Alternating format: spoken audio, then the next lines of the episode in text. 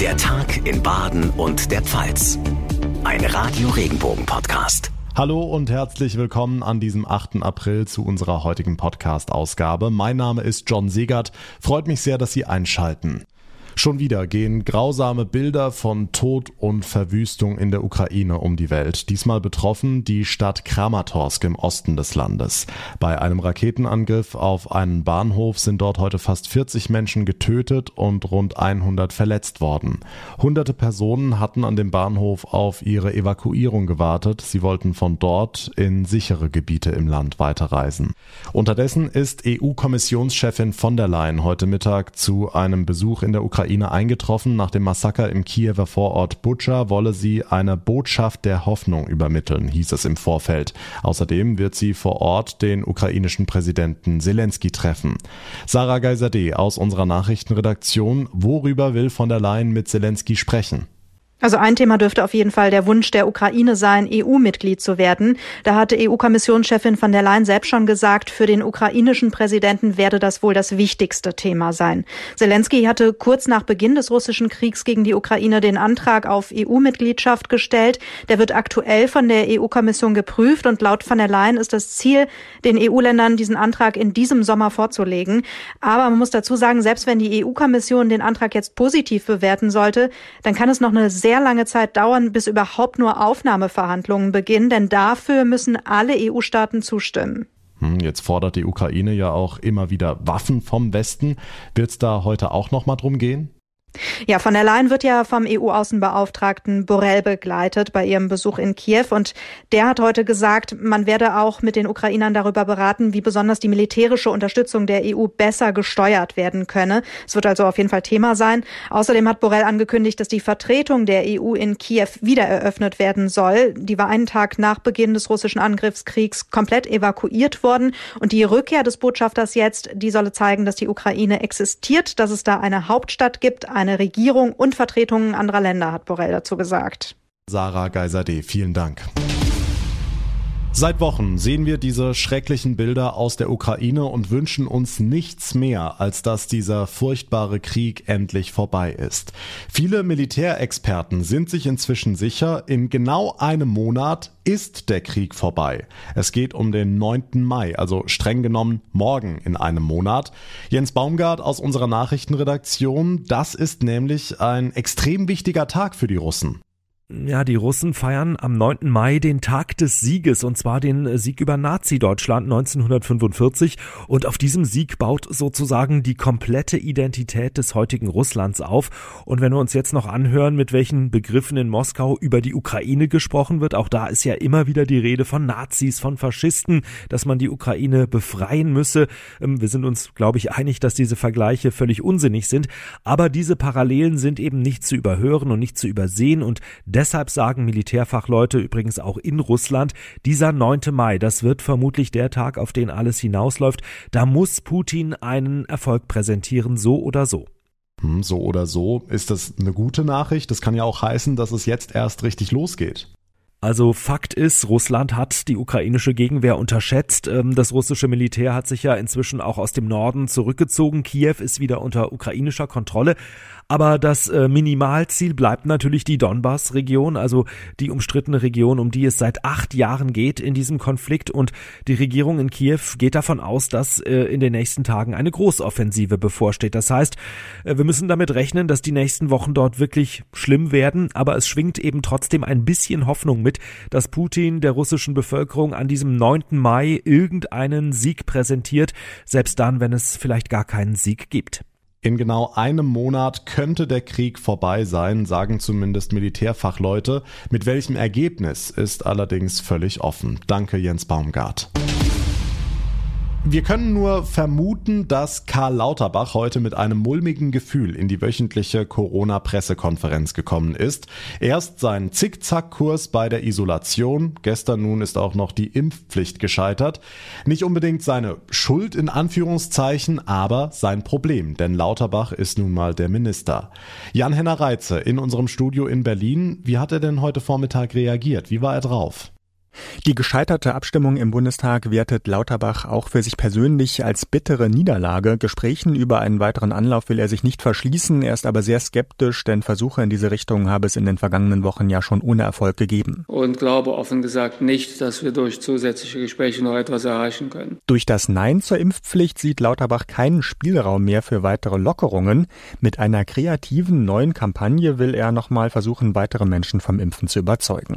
Aber wenn wir ehrlich sind, solche Kampagnen hat es ja schon mehrfach gegeben, oder? Das stimmt, ob Impfen beim Shoppen, Aufklärung und Werbung im Radio, das alles gibt's oder gab's schon. Lauterbach will nochmal bei bestimmten Bevölkerungsgruppen, zum Beispiel mit Migrationshintergrund, ansetzen. Gleichzeitig geht er davon aus, dass für die zu erwartende Welle im kommenden Herbst das Infektionsschutzgesetz wieder verschärft werden muss, zum Beispiel um die zuletzt gestrichene allgemeine Maskenpflicht, damit dann reagiert werden kann, wenn Fall- und Intensivpatientenzahlen wieder nach oben gehen sollten, ob nochmal eine gefährlichere Variante kommt kommt oder nicht, kann momentan niemand sicher voraussagen. Die Infos von Jan-Henner Reitze. Dank dir. Noch immer haben wir Inzidenzen weit über 1000. Ich glaube, gerade kennen wir so gut wie alle irgendwen, der oder die gerade positiv ist. Und gleichzeitig ist auch immer noch Erkältungssaison. Aber was kommt eigentlich nach der Infektion? Gerade wenn man lange krank flach lag, zieht es einen ja umso mehr nach draußen, zum Beispiel zum Sport, um wieder fit zu werden. Sarah Brückner aus unserer Nachrichtenredaktion, da ist allerdings Vorsicht angesagt, ne? SportmedizinerInnen empfehlen auch nach einer Corona-Infektion, wenn man wieder negativ ist, noch eine Zeit lang nicht zu trainieren, damit die Entzündung, die das Virus im Körper verursacht, auch richtig ausheilen kann. Hier bei mir ist jetzt Frank Knot aus Trier. Frank, du arbeitest als Arzt in einer Klinik in Luxemburg und bist auch selbst leidenschaftlicher Hobbyläufer. Wie verhalte ich mich da nach einer Infektion am besten? Bei milden Verläufen sollte man schon 14 Tage nach Ende der äh, Symptomlosigkeit mit Sport äh, Pause machen bei schweren Verläufen oder wo halt auch noch Symptome mit im Hintergrund stehen, ähm, sogar noch etliche Wochen länger. Und wer die Möglichkeit hat, sich noch beim Kardiologen oder beim Hausarzt sich vorzustellen und durchchecken zu lassen, sollte das tun. Denn wenn der Körper nach einer Krankheit nicht die Zeit kriegt, die er braucht, dann kann es wirklich böse enden. Und das hast du tatsächlich auch schon selbst erlebt. Ja, also ich gehöre auch zu der äh, Gruppe, die früher ähm, bei jeder Erkältung ähm, frühzeitig mit Sport wieder angefangen hat, so nach dem Motto, ein bisschen Husten, Schnupfen kann nichts schaden. Bis vor zwei Jahren alles gut gegangen, bis dann ich auch zu Hause zusammengebrochen bin und man bei mir letztendlich eine Herzmuskelentzündung vermutet hat. Seitdem trage ich halt einen implantierten Herzschrittmacher. Und klar, du kannst auch mit Defibrillator inzwischen weiter laufen gehen. Danke auch an die moderne Medizin an der Stelle.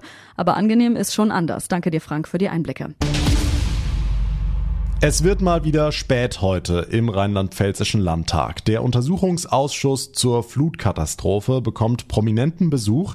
Ministerpräsidentin Malu Dreyer sagt heute aus. Heute Abend geplant ist um 20 Uhr. Wahrscheinlich wird es deutlich später und schon diese Terminansetzung war ein Politikum.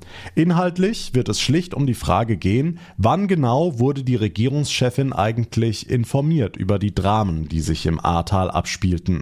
Olaf Holzbach aus unserer Nachrichtenredaktion. Wird Frau Dreier da irgendwie in Bedrängnis geraten? Also gemütlich wird das sicher nicht für sie, vor allem weil ja diese SMS-Nachrichten durchgesickert waren zwischen ihr und Innenminister Roger Levens. Demnach wusste sie lange nicht Bescheid und hinzu kommt, die damalige Umweltministerin Anne Spiegel von den Grünen machte sich offenbar große Sorgen, dass SPD-Kollege Levens ihr die Schuld in die Schuhe schiebt. Für die CDU natürlich eine Steilvorlage. Auch Frau Dreier muss ich fragen, ob sie als Regierungschefin in ihrem kooperativen Führungsstil versagt hat, wenn sich zwei Häuser unterhalb ihrer Staatskanzlei in einem solchen Misstrauen gegenüberstehen. Dirk Herber, der Ausschussobmann der Union, wir ahnen, was er heute Abend fragen wird. Übrigens, die CDU war gegen diese späte Uhrzeit. Sie sagt, die wollte die SPD, in der Hoffnung, dass freitagsabends das ein oder andere unangenehme Detail im Wochenende versandet. Hm, deshalb heute auch wieder die Rücktrittsforderungen an Frau Spiegel, ne? Ja klar, auch um das Thema warm zu halten. Anlass ist der Rücktritt der Ministerin in Nordrhein-Westfalen. Die ist von der CDU.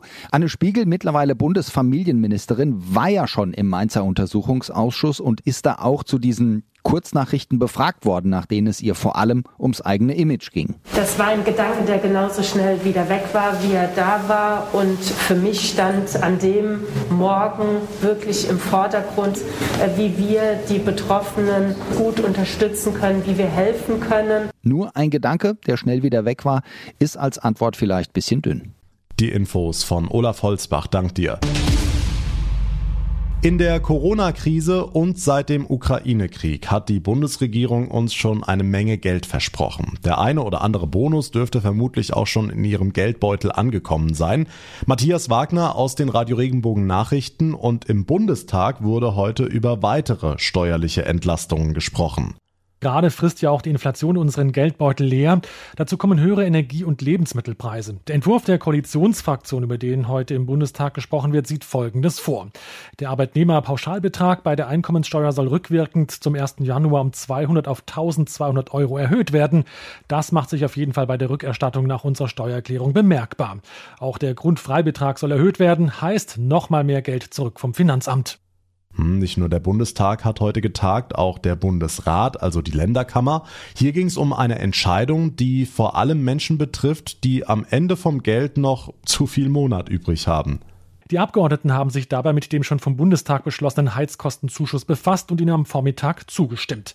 Der Zuschuss soll die explodierenden Energiekosten bei den Betroffenen abmildern, die Wohngeld und BAföG bekommen. Immerhin sind davon fast zwei Millionen Menschen betroffen. Ein Personenhaushalte sollen einen Zuschuss von 270 Euro bekommen, bei zwei Personen sind es 350 Euro. Für jedes weitere Familienmitglied gibt es dann nochmal 70 Euro obendrauf. Studierende und Azubis, die staatliche Hilfen erhalten, haben Anspruch auf einmalig 230 Euro. Bund und Länder wollen die größten Auswirkungen der Ukraine-Krise mit Finanzhilfen und steuerlichen Entlastungen abfedern. Danke, Matthias Wagner. Wie Phönix aus der Asche. Dieser Spruch passt heute wirklich ganz gut. Die Traube Tonbach in Bayersbronn ist wieder da. Das Luxushotel mit seinen Sterne-Restaurants. Im Januar vor zwei Jahren war das Stammhaus komplett ausgebrannt. Die Betreiberfamilie Finkbeiner stand vor einem Trümmerhaufen. Die Brandursache ist immer noch unklar, dafür was anderes.